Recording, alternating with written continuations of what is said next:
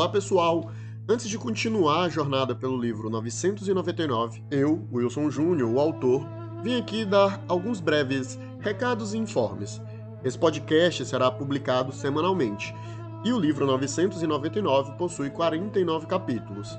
Caso você se empolgue em algum momento e não queira mais esperar, você pode adquirir o livro digital no Amazon ou a versão física e esse audiodrama completo entrando em contato comigo nas redes sociais. Você pode falar comigo pelo Instagram, wilsonjunior.escambau, ou no Twitter, arroba willju, will com dois L's, ju com dois H's, ou no e-mail 999 wilsonjunior.gmail.com. Espero que vocês curtam essa viagem ao passado. Boa jornada e boa sorte. Esse livro foi narrado e editado por Ariel Aires.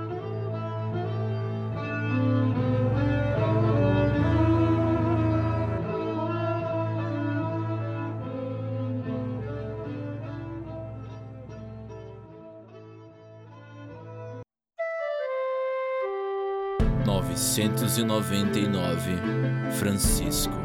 Veio também Satanás entre eles. Jó, capítulo 1, versículo 6.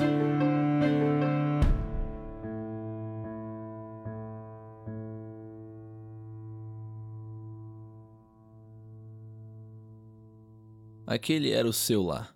O incenso, a meia-luz, os olhares, e as ovelhas, claro, as ovelhas perdidas buscando avidamente pelo seu pastor. Estavam desesperadas, mais desesperadas que o usual. Francisco sabia representar a única certeza em suas vidas miseráveis. Vidas que mais pareciam velas usadas em uma noite de orações, prestes a se extinguir. Mas ele estava ali, sempre estaria. Há quanto tempo falo convosco? perguntou Francisco, satisfeito com a igreja abarrotada. Há quanto tempo anuncio o inevitável? Quantos desdenharam de minhas palavras? Quantos direcionaram a mim pensamentos zombeteiros? Mas basta o fogo do inferno começar a lamber canelas e correm todos para a casa de Deus.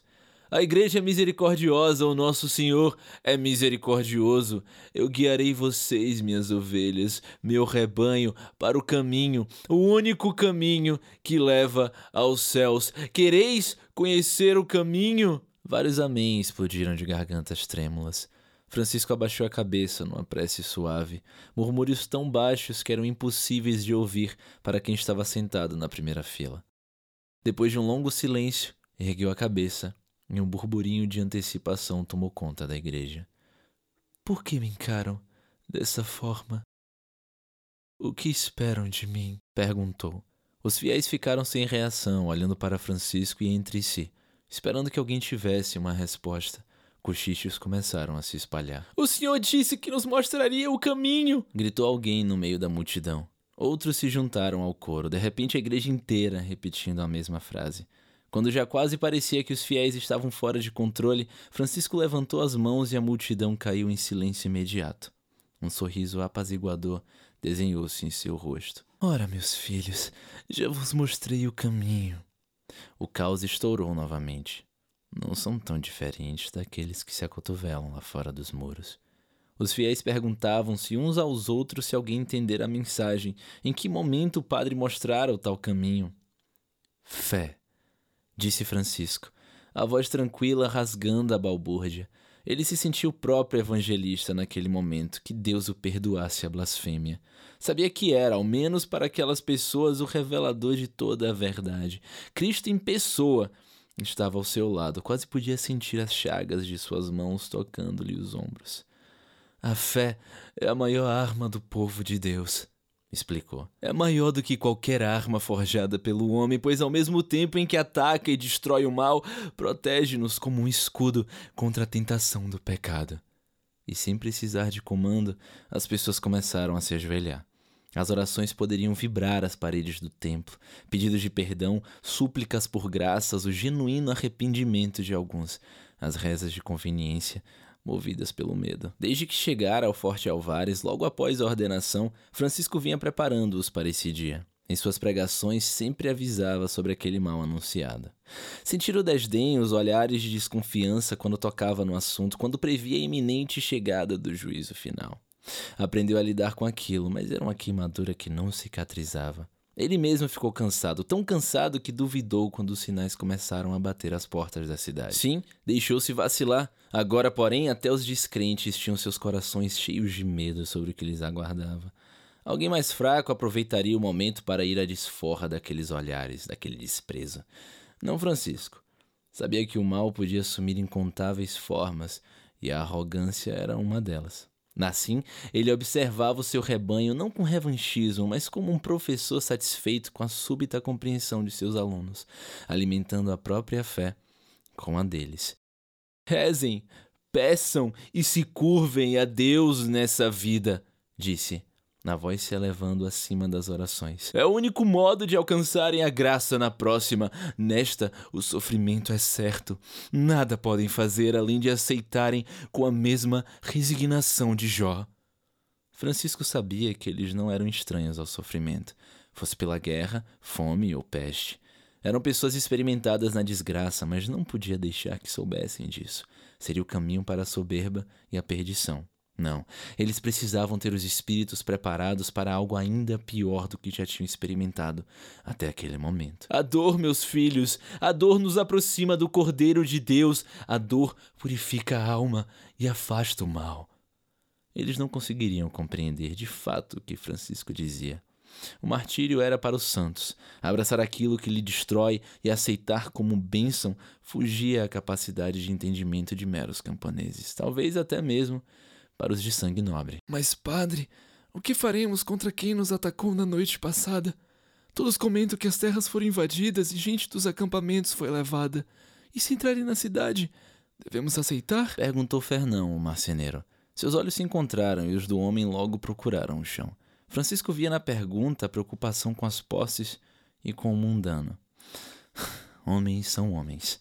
Mas antes que Francisco pudesse responder, outra voz ecoou na igreja. Se Padre Francisco me permitir, eu queria dar essa resposta, disse Constâncio, ainda ajoelhado próximo ao altar. Pego de surpresa, Francisco acenou, convidando o nobre a subir ao seu lado. Deixaria o rapaz lidar com as questões dos homens.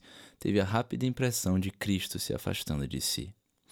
Constância levantou-se de uma maneira teatral, fez o sinal da cruz e finalizou uma prece silenciosa. Andou de cabeça em ombros baixos, quase curvo, em passos lentos de quem respeita o chão onde pisa. Apenas quando se posicionou ao lado de Francisco, retomou a postura, a altivez que só um nobre é capaz de ostentar. Aos olhos do povo, aqueles movimentos foram quase uma mágica. A maioria dos moradores da cidade desgostava de Constâncio. O jovem não perdia sequer uma oportunidade de abusar de sua posição, humilhar e distratar os servos desde bem pequeno.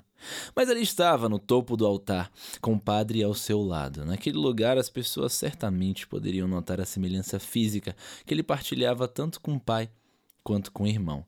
As linhas do rosto retas e os olhos muito azuis. A maioria dos males só se cura com oração, penitência e súplica, como nosso amado Padre Francisco acaba de nos dizer, disse Constâncio. E Francisco admirou a confiança em sua voz. Para outros, nada se pode fazer, então devemos nos resignar, abraçar a dor e sentir a bênção no sacrifício. Ele parou para tomar fôlego. Mas há alguns males que só podem ser curados com a espada. E eu digo que o ataque da noite passada não ficará impune. Partirei em breve e trarei esses malfeitores à justiça, disse, apontando para o Cristo crucificado. A multidão explodiu em vivas, saudando o Senhor pela bravura, de repente esquecidas de todos os nomes que lhe davam pelas costas.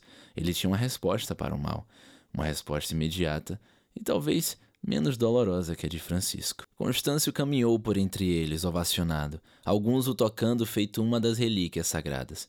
Francisco poderia dizer algo, mas sabia ser em vão naquele momento.